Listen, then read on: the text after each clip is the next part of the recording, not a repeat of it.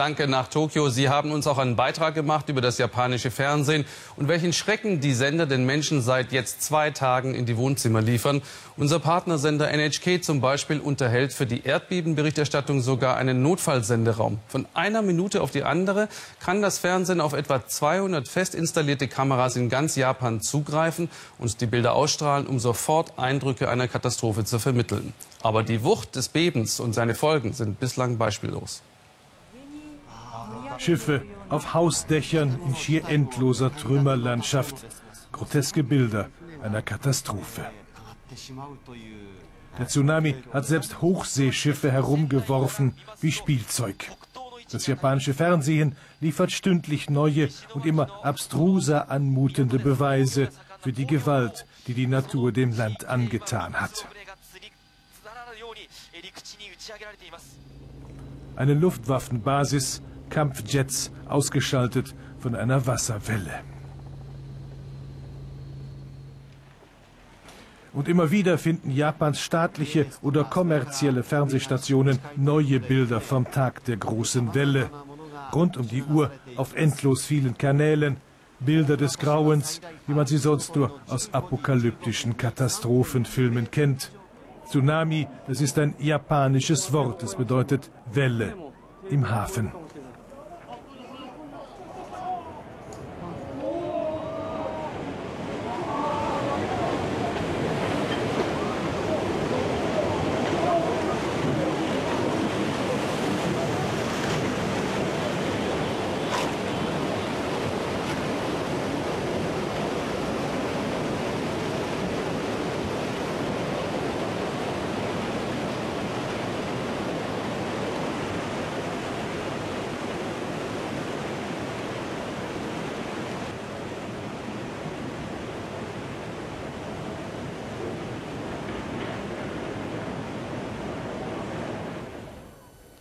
Bilder von heute.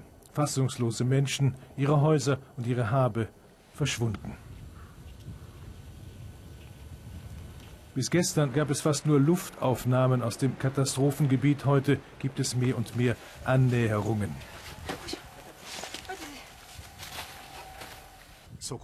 Hunderte von Kamerateams sind unterwegs in einer Trümmerlandschaft, die sich hunderte von Kilometern entlang der Nordostküste der Insel Honshu erstreckt. Wo ist Ihr Haus? fragt der junge Reporter den alten Mann.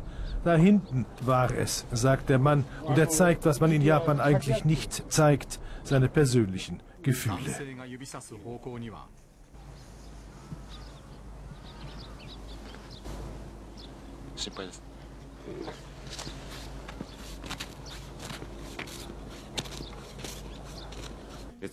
In einem Privatsender treten die Moderatoren mit Helm auf. Das mag albern sein, aber die Bilderflut gibt in der Summe ein doch recht reales Bild eines Landes im Stress.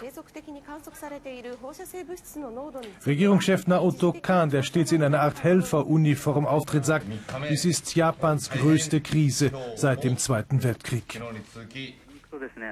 Kinder mit improvisiertem Strahlenschutz. Die Aufnahmen aus einem Evakuierungszentrum für Anwohner der Kernkraftwerke bei Fukushima zeigen dem ganzen Land, nach der Flutkatastrophe droht nun eine nukleare Katastrophe. Bilder, die Angst machen. Mit Geigerzählern werden Strahlenflüchtlinge abgetastet.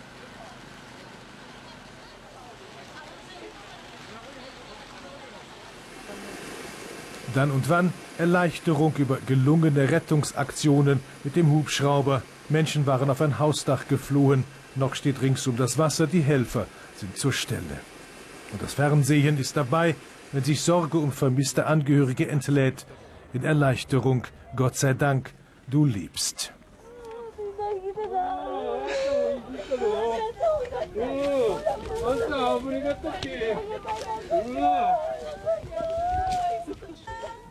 Über 300.000 Menschen sind auf der Flucht, aus Furcht vor nuklearer Verstrahlung, aber auch weil ihre Dörfer und Städte vom Erdboden verschwunden sind. In Evakuierungszentren gibt es Essen, Erste Hilfe, Wärme.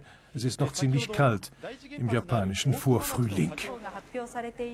Aber noch ist ungewiss, wie viele Menschen noch tot oder lebendig unter den Trümmern liegen.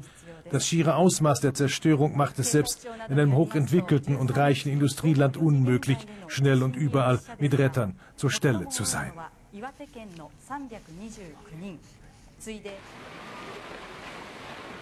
Und wieder die Faszination des Grauens. Amateurvideos oder Aufnahmen zufällig präsenter Fernsehteams, immer neue Variationen vom Geschehen nach dem großen Beben.